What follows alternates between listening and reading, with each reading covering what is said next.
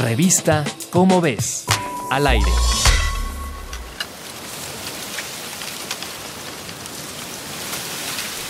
Hasta hace poco, la creencia general indicaba que el maíz había empezado a cultivarse en México hacía unos 9.000 años y que a partir de ahí la migración poblacional lo había dispersado al resto de Sudamérica.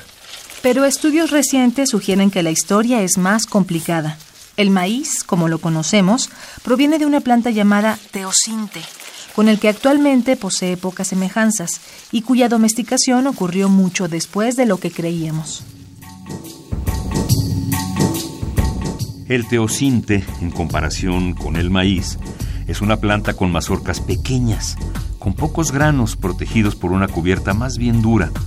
Pero resulta un misterio saber lo que llamó la atención de nuestros antepasados para considerarlo un alimento.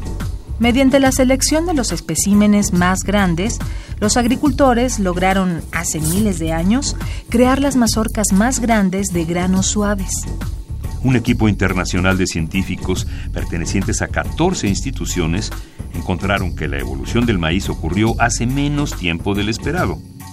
La primera hace unos 6.500 años, con las plantas domesticadas que llegaron al Amazonas y a Perú. La segunda hace apenas mil años, con variedades más parecidas a nuestro maíz actual. Si te interesa conocer más sobre el maíz, consulta la revista Cómo ves, la publicación mensual de divulgación científica de la UNAM. Revista Cómo ves, al aire.